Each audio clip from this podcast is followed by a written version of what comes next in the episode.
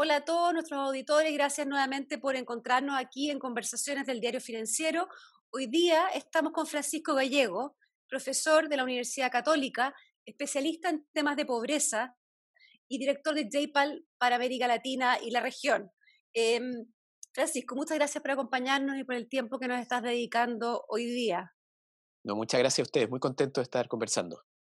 Mira, una de las cosas que parecen bastante invisibles en esta pandemia es que estamos hablando mucho de desempleo, pero poco de pobreza. De alguna manera parecieran que fueran fenómenos aislados y que el desempleo le ocurre a otras personas que no van a caber en la pobreza. Cuéntame un poco cómo estás viendo tú eh, este escenario laboral y el impacto que podría tener en, en, eh, en, las personas más desprotegidas en Chile. Sí, no, o sea, claramente un muy buen punto. Eh, efectivamente yo no lo había pensado como tú lo dices, ¿ah? pero, pero cuando uno habla de desempleo hoy día, si uno mira las cifras de pobreza, tanto de los sectores formal como informal, es, son los sectores que se van a ver más golpeados por temas de desempleo.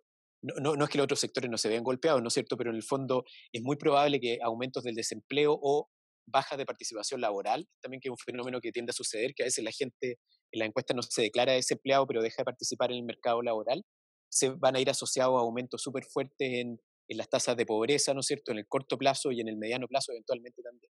Ahora, cuando nosotros hablamos eh, de proyecciones de desempleo, las proyecciones están bastante claras, nos vamos a ir a dos dígitos, en un buen escenario un 12, en un mal escenario un 15.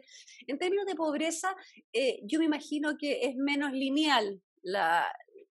¿Qué, ¿Qué estás viendo tú podríamos terminar el año con una, una, caída fuerte de ciertos sectores que eran vulnerables y que hoy día caen en pobreza? ¿O tú crees que las medidas que estamos tomando eh, podrían mitigar un poco esto? Sí, eh, yo, mira, la verdad que no, no, me atrevería a darte como una proyección exacta. Yo creo que sabemos re poco de lo que está pasando en, con esta pandemia. Es como tan nuevo y tan global además, que a mí me cuesta como pensar en proyecciones claras. Yo creo que es evidente que va a aumentar la, la pobreza, yo creo que también va a aumentar la indigencia por primera vez después de muchos años. Em, indigencia eh, es extrema pobreza, ¿no? Es extrema pobreza, la, sí, extrema, pobreza, extrema pobreza. En el fondo la, la, lógica es que tú eres indigente cuando tienes un nivel de ingreso que no te alcanza para satisfacer tus necesidades de alimentación, y es un número muy bajito en Chile. ¿Ya? Y con esta crisis yo creo que se va a aumentar. Eh, entonces, ¿qué, qué, la, la, pregunta, como tú muy bien lo planteas, Marilí, es como en el fondo cómo yo puedo mitigar este problema, ¿no es cierto? Y ahí las maneras de mitigar el problema yo creo que tienen que ver con las políticas públicas que se están tomando, ¿no es cierto? Con todos estos programas nuevos, el bono COVID, el ingreso de emergencia que se está discutiendo en el Congreso ahora, que tienen una lógica eh, no de solucionar la pobreza, ¿ya? Porque en el fondo son bonos que son tan bajitos que no van a sacar a la gente de la pobreza, pero sí de proveer como un colchón que permita que la gente no caiga y hay un fenómeno nuevo en esta pandemia que típicamente te acuerdas de las crisis anteriores, uno los bonos y los programas de apoyo eran para aumentar los ingresos, porque la gente perdía el trabajo. Claro. En este caso hay un componente nuevo que es el componente de salud, que tú quieres que la gente se quede en la, en la casa, ¿no es cierto? Esta idea, en cierto sentido, como que hay una externalidad positiva de que las personas estemos en la casa, ¿no es cierto? Y a muchas personas tenemos la suerte de poder teletrabajar, entonces nos podemos quedar tranquilos en la casa, pero hay otra parte de la economía, el sector más informal, personas que están perdiendo el trabajo, que no pueden teletrabajar o directamente están perdiendo el trabajo. Entonces, en ese caso, tú mitigas en cierto sentido. Pero yo Ahora no creo la, que los... Sí, dale. Ahora las mitigaciones que estamos hoy día planteando son, en el fondo, entregar ingresos transitorios por un periodo corto. Y una de las cosas que uno mira es que este, estos ingresos transitorios, por la realidad fiscal del país, por los límites de la, del gasto, eh, no estarían en la misma sintonía con las proyecciones que tenemos de duración de la crisis. Sí, sí. es que yo creo que mi, sí, Sí, es un muy buen punto. Mira, yo, yo diría que hay, hay, como, yo diría que hay como tres momentos de esta crisis, de lo que yo puedo ver, ¿ah? de nuevo, yo creo que estamos todos sí. aprendiendo. Claro, que es como el primer momento, que es como el momento de guardarse, entre comillas, que es las cuarentenas, ¿no es cierto? Y el bajón muy fuerte de la actividad económica, ¿ya? O sea, tú puedes estar, no sé, estaba mirando justo unos datos ahora de, de Google, de movilidad, eh, y que tú puedes ver en el fondo cuánto bajan los, las búsquedas que tienen que ver con lugar de trabajo y otras cosas, y han caído en todas partes en Chile, ¿ya? Básicamente esté en cuarentena o no esté en cuarentena. Entonces, este es un momento de quedarse en la casa por la cuarentena, de que tratar de la gente se quede en la casa y también de un golpe muy fuerte a nivel internacional para que, porque no hay actividad económica o es más baja. Claro. Entonces, en este, este primer momento, de alguna manera, la lógica es tratar de, entre comillas, inyectar dinero a la vena, ¿no es cierto? Así como eh, los bonos, por así, las transferencias condicionadas, que es una cosa que entre paréntesis están haciendo muchos países del mundo. Justo también hay, hay unos informes del Banco Mundial súper interesantes. A, ti, conceptualmente te parece correcto que la manera de enfrentar esto sea un periodo corto donde salvemos el bache inicial de, guardarnos. Eso, mira, para que tengas una noción, hay una base de datos del Banco Mundial, un paper, que es un paper vivo, que se actualiza una vez a la semana, y básicamente los países del mundo están haciendo transferencias del tipo eh, que nosotros estamos usando acá, en promedio 2,9 meses, del orden del 25% del PIB mensual per cápita, ¿ya? Eso sería del orden de 220 mil pesos chilenos, más o menos, por 2,9 meses. estamos hablando más que eso, 260 mil por familia. Claro, nosotros somos tres meses con eso el primer mes, pero después cae Marili, después cae, cae un porcentaje de eso. Entonces, no estamos tan desalineados, ¿ya? Eh, pero después vienen otras cosas, que es lo que quería decirte también. O sea, primero, los países no están solo haciendo eso. Por ejemplo, hay un, yo he estado siguiendo esta discusión y si tú ibas hace una semana atrás, había 20 países que estaban haciendo transferencias de especies grandes.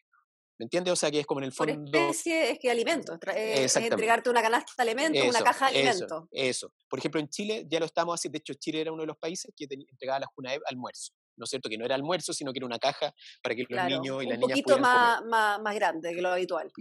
Y tú sabes que en una semana el reporte del Banco Mundial subió a 100 países, de los cuales 79 ahora hacen entregas de alimentos que no son vía escuela y 21 vía escuela. Entonces, como que en el fondo... Una pregunta ahí, tengo una pregunta que hacerte, Francisco. ¿Por qué es más deseable, y ahí es, es, curioso, el entregar alimentos vía el colegio, considerando que ahí tienes un, una pérdida del, del, del, monto invertido por la burocracia, por armar la caja, por... Eh, eh, ¿Por qué no entregarle un cheque directamente. Sí, sí. Mira, es una discusión que hay, de hecho, ¿ah? y, hay como, a mí me gustan más las transferencias monetarias, ¿ya? Pero también hay, hay, hay, hay al menos dos argumentos a favor de la transferencia en especie, ¿ya? Uno es que hay ciertos grupos de la población, por ejemplo, imagínate a alguien que ahora está cuarentenado por, por COVID, tú no quieres que salga, no quieres que vaya a comprar afuera, y quizás no tienen acceso a mecanismos de pagos que tuvo yo Ojalá le llegue a la puerta a la casa y Exactamente. no quedar ahí. Exactamente, ya. Eso, eso es, una ventaja. Y la otra ventaja es que también eh, está el argumento burocrático que tú mencionas, Marilí, pero también hay, hay estudios que documentan que cuando tú negocias a cantidades grandes, puedes lograr eventualmente precios más baratos, ¿ya? Entonces, ese es como el trade-off, ¿ya? El trade-off, hay otro argumento en contra de las transferencias en, en, en especie, que es que es muy difícil achuntarle, entre comillas, con la caja.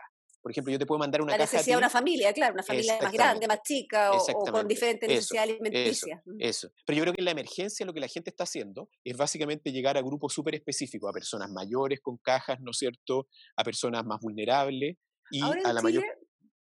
Ahora en Chile esto está empezando, pero todavía no es una cosa masiva. O sea, se está entregando a través de la JUNAEP y entiendo que el sector privado tiene una serie de iniciativas de entrega, pero no parece una política pública eh, estilo anunciado por el presidente, no sé cómo explicarme. Sí, sí, no, de hecho e, es un buen punto. Nosotros cuando con un grupo de gente de la Católica hicimos una propuesta para toda esta cosa, el ingreso de emergencia, y en un momento nosotros dedicamos un buen tiempo a pensar entre eh, transferencias monetarias y transferencias en especie. Y en el caso de Chile es muy difícil hacer un programa masivo de transferencia en especie. Uno se puede colgar un poco de la, de la JUNAEP. Entonces lo que has tenido en Chile básicamente es algunas municipalidades que ya lo están haciendo y el sector privado, no sé, hay campañas de donaciones, etcétera, que, pero que justamente te fijas que están llegando los grupos más vulnerables.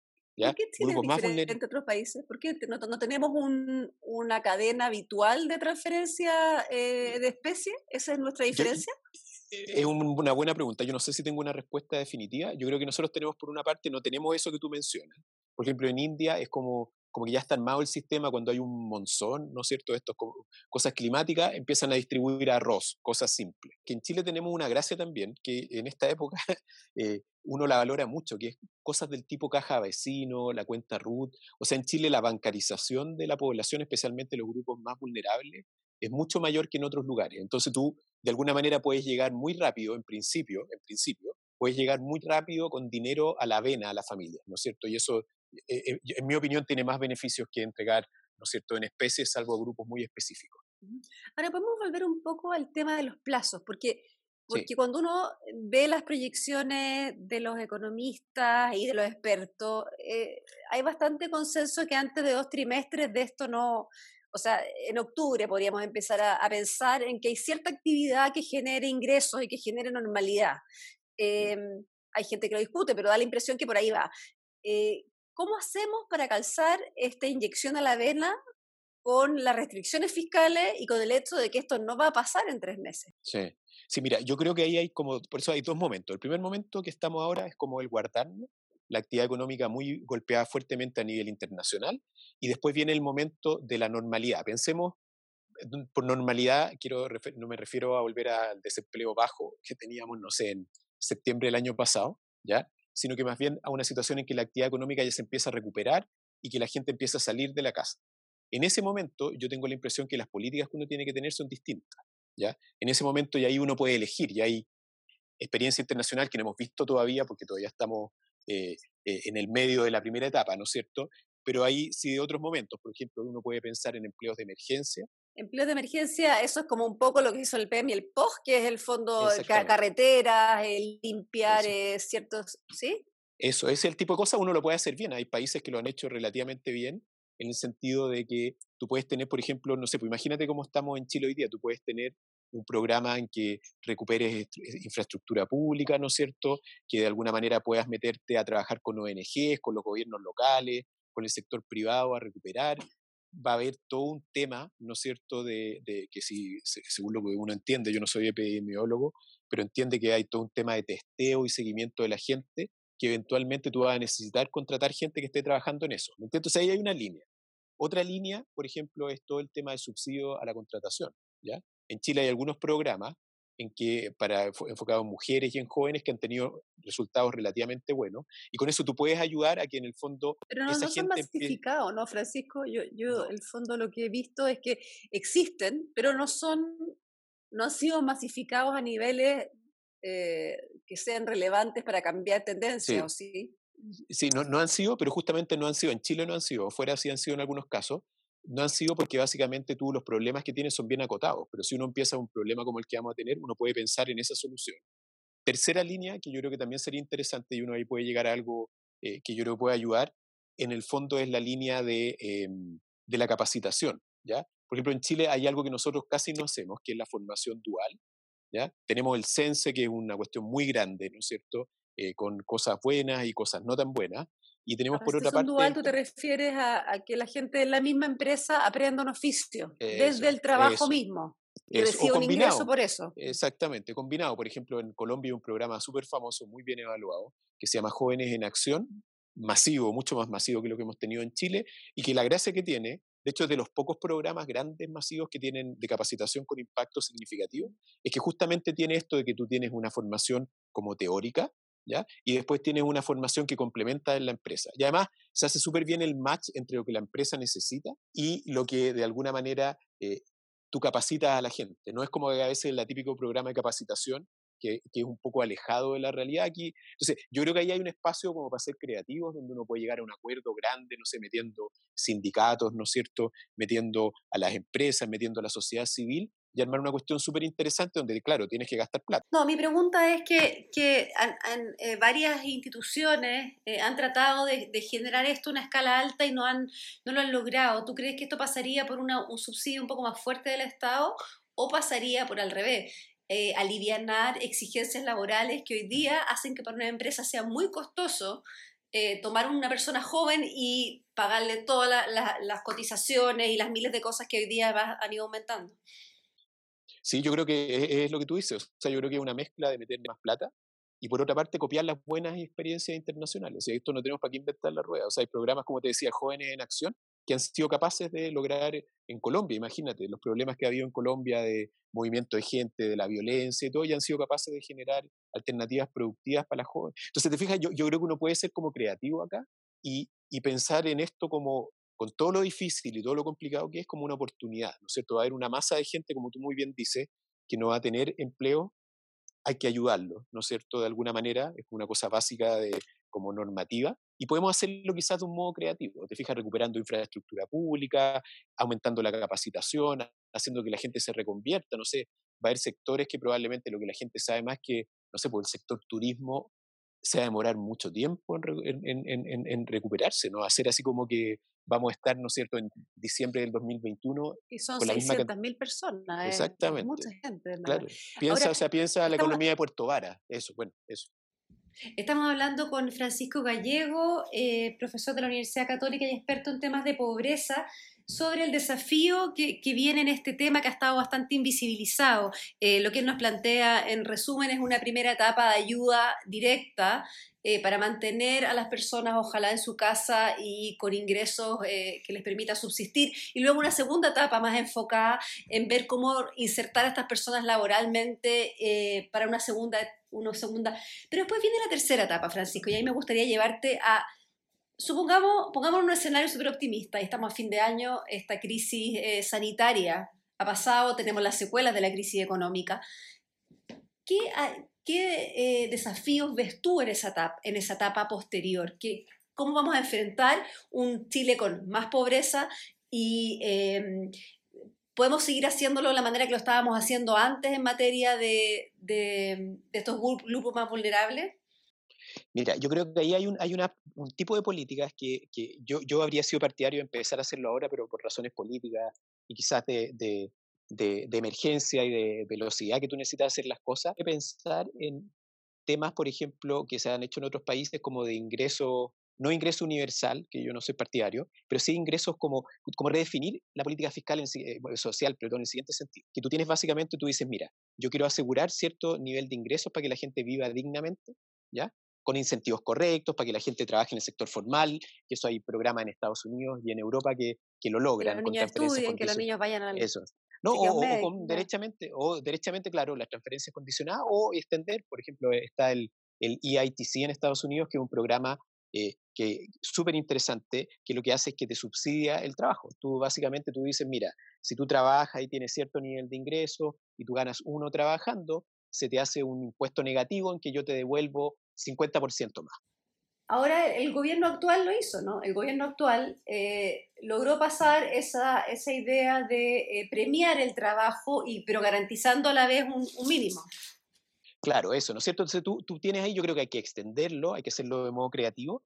Y eso, lo, lo, que yo pensaría, Marilí, es como, por ejemplo, decir, ahora nosotros tenemos un conjunto de políticas sociales y del mercado laboral, que son así como que tú tenías un jardín y te están distintos regadores, ¿ya? Y a veces estas políticas no conversan, ¿ya? Por ejemplo, ahora el ingreso ético familiar no conversa, el ingreso de emergencia, perdón, no conversa con otras transferencias. ¿ya? Es una cosa que yo te estoy entregando y que conversa un poquito con el sector formal, lo hace de modo burdo, no conversa demasiado. ¿Y cómo hacer que, que, que conversen todas esas políticas públicas? Como dices tú, además vienen de diferentes ministerios, muchas veces vienen de diferentes fuentes. ¿Cómo, cómo se hace? El, Ministerio de Desarrollo Social, eh, en su, o sea, cuando se creó, da la impresión que la, la idea era eso, era centralizar y, darle un poquito de armonía a un millón de programas sueltos. El, el, el, Ministerio de Desarrollo Social de varios gobiernos ya lleva, ¿no es cierto?, lo ha ido avanzando. Yo creo que se ha ido construyendo como una institucionalidad, por ejemplo, hay una cosa que se llama el Registro Social de Hogares, que en principio tú tienes a las personas vulnerables, de hecho, mucho más que las personas vulnerables, un porcentaje importante de la población, y además tú sabes qué, beneficios están recibiendo, ¿ya? Sabes más o menos si están en el sector formal o informal, a veces con un rezago, que es lo que nos complica para hacerlo ahora, ¿no?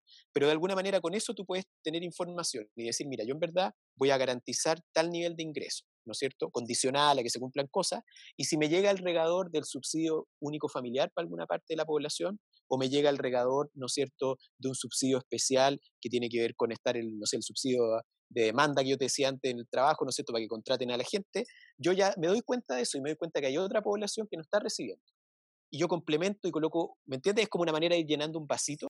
Ahora, eso, eso es un vacío tecnológico, un vacío de, de datos, de, de, programas. Yo se imaginaría que, que, eso es como alimentar un, un, software de alguna manera. ¿Qué pasa ahí? ¿Quién, ¿Quién tiene uno que podamos copiar en ese sentido? O sea, mira, yo, yo, hay, hay, a ver, yo, yo a veces como desde la tranquilidad, desde la comodidad del Olimpo de la academia, uno piensa que las cosas tienen que ser más rápido de lo que cree, que me pasa a mí, ¿ya? Yo creo que uno tiene que meter una inversión sustantiva en manejo de datos, ¿no es cierto? Y en hacer conversar a la gente y también voluntad política de, de esta conversación que estamos teniendo que sea posible, pues, ¿no es cierto? Que en el fondo yo pueda ser capaz de armonizar en cierto sentido la política social. Entonces yo creo que hay restricciones técnicas que yo tiendo a pensar que son solucionables y que se han ido solucionando en el tiempo. Por ejemplo, en el, en el bono este de, emergencia, si tú comparas el bono de emergencia con el bono COVID, ¿ya? que el bono COVID era como mucho más al bulto, por así decirlo. Yo tengo un hogar que lo defino, 50 ¿no es cierto? Ahora acá hay dos sofisticaciones que ya lo están logrando porque tienes datos, ¿ya? En primer lugar, conozco más o menos el tamaño del hogar, entonces yo puedo graduar el beneficio dependiendo si tengo más miembros o menos miembros en el hogar. Y en segundo lugar, que esa es una innovación, yo creo que importante, es que en el bono de emergencia se reconoce que hay hogares que son semiformales, ¿ya? O sea que tú en el fondo tienes gente como que uno lo que piensa es como una economía informal por un lado y una economía formal por el otro. O sea, tú reconoces que las personas pueden tener ingresos que no sean formales y, eso se descuenta del, del, total. Exactamente, y además tú puedes tener dentro de un hogar alguien que trabaja con una pega formal y alguien que trabaja con un ingreso informal. Entonces, en cierto sentido, por ejemplo, el bono COVID hacía como una muralla china en que decía, si usted recibe en su hogar ingresos formales, donde ingresos formales puede ser una pensión no muy alta o puede ser ingresos formales, yo no le doy este bono. y eso burdo. Mm. E, es, muy burdo. Y la realidad, ¿no es cierto?, del mundo de la pobreza, especialmente, no tanto de los grupos más, más pobres, pero digamos del decil 4 o 5, es que tú tienes fácilmente en los hogares mitad de ingresos formales y mitad de ingresos informales. Ahora, Francisco, me gustaría llevarte un tema que tú has investigado, estuve mirando ahí en tu página web bastante de educación, eh, has hecho algunos papers últimamente y algún foco en la educación peruana. Sin embargo, una de las preocupaciones es, eh, ya casi vamos a probablemente tener este semestre sin clase, eh, y uno se pregunta, más allá de todas las críticas a la, a la educación a distancia, ¿Cuál podría ser el costo en términos educacionales de la, pandemia y qué se puede hacer? Sí, mira, ese es un tema que a mí me quita harto el sueño, la verdad, en estos días. Y yo creo que hay dos márgenes que son como importantes. Uno que lo voy a llevar más al tema de pobreza que estamos hablando antes, que es el margen de la exclusión educativa, el abandono, la deserción, ¿no es cierto? Que es grupos de la población, y eso ha aprendido en hartas partes, que hay una parte de la población en Chile que es importante, situada a Perú es peor todavía. Yo ahora estoy partiendo un programa, en, un, programa justamente de estudiar un programa en India en este contexto de COVID, es peor todavía. O sea, uno pierde así como que cuando se mete en la pobreza en India, como que dice, estamos en otro, es como otro planeta. Pierde los parámetros, claro. Pierde los parámetros, así como que es heavy, así tanto en tamaño como en intensidad, que es el tema, ¿no es cierto?, de que probablemente hay un grupo de la población que como que siempre está en riesgo de desertar, de irse al sistema educativo. ¿Ya? ¿Qué porcentaje sería, por ejemplo, en el caso chileno? es que mira, en Chile nosotros ¿Alguna magnitud? No. En Chile nosotros sabemos que hay, eh, ni siquiera tenemos datos tan buenos y es una cosa que se ha ido avanzando. Frente a tu pregunta anterior, eh, Marilí, en Chile, aunque tú me pregunté, ni siquiera hay consenso de cuántos niños no están en la escuela. Para que tú tengas Y ahora hay más consenso, pero todavía hay. Menos de los que están vulnerables, claro. Claro, ¿no es cierto? Entonces, eh, ese orden de magnitud antes de la crisis eran, iban entre 150 y 220 mil niños aproximadamente, depende cómo lo defina. ¿Ya? Con la crisis ese número va a aumentar. ¿ya? Entonces a mí lo que me quita el sueño, en Perú, ¿no es cierto?, la deserción es como 12%. Eh, eso en régimen, fuera, fuera de pandemia, en, tiempos normales. Mm. Claro, para que tú tengas una idea de cómo esta población que está al borde de desertar, justamente los trabajos que hemos hecho en Perú, nosotros hicimos una campaña que ahora hace, hace años atrás con el gobierno de Perú, que se llama Decidiendo para un futuro mejor, ¿ya? que básicamente consistía en que las clases de orientación de, de las escuelas en Perú, en secundaria, se le pasara un video, era una telenovela, de hecho era súper entretenido, una telenovela en que a los niños tú les contabas, les tratabas de motivar que valía la pena quedarse en la escuela y no desertar, que era mejor quizás hacer el esfuerzo hoy día, que era difícil para alguna familia, de no ir a trabajar, y, eran cuatro videos, Marilia, así cuatro videos que costaban de hecho cinco centavos de dólar por niño. ¿Y tú sabes qué impacto tuvo eso? Y que ni siquiera se implementaron en todas las escuelas, se implementaron en dos tercios de la escuela que nosotros tratamos. Pasar esa fue? me cayó entre 1 y 1,5 puntos porcentuales la deserción. ¿Qué significa eso? Por un, por un, ¿Te fijáis? Cuatro videos. claro, no es una cosa muy sofisticada. Yo no tengo que construir una, escuela, eso. No es una transferencia condicionada, no tengo que construir una escuela. Entonces, eso te habla un poco te fijas, te hablo un poco frente a tu pregunta, Marily, es, en Perú, si teníamos una base de 10 o 12% de niños que desertaban, yo le hago cuatro videos bien pensados, bien hechos, entretenidos, que me cuestan 5 centavos de dólar, y ese número baja de 10 a 12, baja a 9, no sé, pues entre 8,5 y 10,5. Entonces, ahí hay un grupo de la población, te fijas, que está al borde. Lo que probablemente va a suceder, en Chile también pasó en, en el año 2011, cuando hubo huelgas muy grandes de la escuela y se cerraron liceos durante un tiempo, fue el, el año en que aumentó entre, no sé, 25, 30 mil la cantidad de niños que desertaron de la escuela y que no volvieron.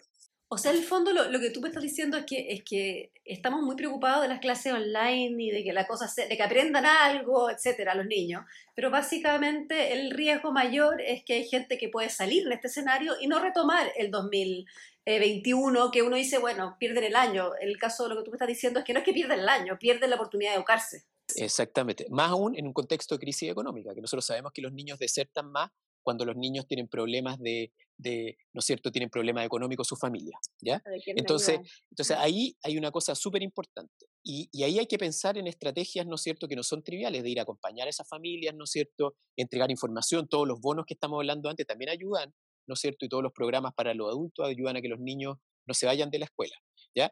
Y ahí un poco el tema de educación a distancia que tú mencionas, de hecho, por ejemplo, en, en, en el caso de la India, los programas de educación a distancia, claro, lo que trata de hacer es lo siguiente, que como que uno está acostumbrado, no sé, quizás, no sé, tú y yo hacemos clases en la universidad y como que hemos llevado un semestre duro de hacer clases a distancia, tomar pruebas a distancia, pero ahí en Chile, no me acuerdo el número exacto, pero entre 40 y 50% de los hogares no tienen una conexión de banda ancha de Internet. Entonces tú estás haciendo clases a distancia, y de hecho le pasa a mis alumnos en la universidad también, hay un porcentaje que no tienen banda ancha, entonces estás haciendo todo como de algún modo, por así decirlo, eh, online, suponiendo, y que está muy bien hecho, ¿ah? o sea, hay alternativas muy buenas, pero está suponiendo, que toda la gente puede conectarse a ese, sistema. y, ahí, y ahí las políticas alternativas, que es un poco lo que estamos trabajando en la India y, y en el Perú están haciendo ahora, es usar la televisión, la radio, ¿no es cierto?, para hacer educación. Y eso hay programas interesantes que uno los podría usar, porque al final del día un poco lo que tú dices son las dos cosas que tú decías, Marily. Por una parte, hay un grupo que a mí me preocupa mucho ahora por temas de pobreza, que hay un grupo de niñas y niños que yo no quiero que se vayan del sistema educativo y no vuelvan. Y este es el momento preciso para que no vuelvan, porque, no están, porque la escuela está encerrada y porque además hay una crisis económica. Y además yo quiero, de nuevo, dentro pensando en el grupo más vulnerable, que el grupo más vulnerable, ¿no es cierto?, tenga acceso. Se atrase más, digamos. No se atrase, o se atrase lo menos posible. Me están aquí retando por el tiempo, eh, pero para mí es interesante. Eh, una de las consecuencias de esto eh, podría ser un aumento de la desigualdad, o sea, no solamente de la pobreza, sino que la desigualdad, y una desigualdad eh, que podría acompañarnos un tiempo más y que sabemos que en Chile ha sido un factor gatillante de mucho dolor y de muchos problemas. ¿Cómo ves tú eso? ¿Tú crees que vamos a empobrecernos todo, que realmente las diferencias volverán a acentuarse y eso es el caldo de cultivo ya hemos visto para muchas cosas? Sí, yo creo que en el corto plazo, eh, o sea, lo más probable que aumente la desigualdad, porque de alguna manera nosotros, no sé, por los grupos, no es que no vayamos a sufrir, los grupos que tenemos más ingreso y todo, pero ciertamente tenemos ahorros y acceso a mercados financieros que otras poblaciones no tienen. Entonces, el riesgo que tú tienes, Marilí, es como lo que los economistas le llaman histéresis, que este shock temporal, ¿no es cierto?, te vote oportunidades de trabajo más permanentes. A los niños les vote la, la educación, a las personas, ¿no es cierto?, les vote su empleo o sea, lo transitorio se transforma en una cosa más permanente eh que, que genera una cosa más difícil de salir, digamos. Exactamente. Entonces, por eso que hay que prevenir. O sea, yo, yo, y, hay otras cosas, claro. O sea, tú de alguna manera lo que tienes que hacer ahora, ¿no es cierto?, es tratar de prevenir. Es como, en el fondo, es parecido a la pandemia, ¿no es cierto? Tú quieres, ¿no es cierto?, tú quieres que ahora la gente no se enferme, o sea, que no deserte, que no pierda su oportunidad de trabajo, ¿no es cierto? De modo que cuando ya pase, no esté enfermo, tú estás previniendo, por así decirlo, ¿no es cierto? Claro, y que, una vez que esto se recupere, se puedan subir a ese carro sin necesidad de traer un montón de mochilas que les van a impedir subirse. Súper interesante. Bueno, quiero agradecer eh, mucho a Francisco Gallego, da para mucho más esta conversa y probablemente vamos a retomarla en un tiempo más cuando esto ya tenga una forma de salida. Eh, destaco súper especialmente eh, sus referencias a, otros programas internacionales y quizá interesante para nosotros como diario financiero meternos. Así que muchas gracias, Francisco, y espero que la próxima vez que nos veamos estemos hablando de temas en positivo. Sí, muchas gracias, Marili. Que esté muy bien, cuídense. gracias.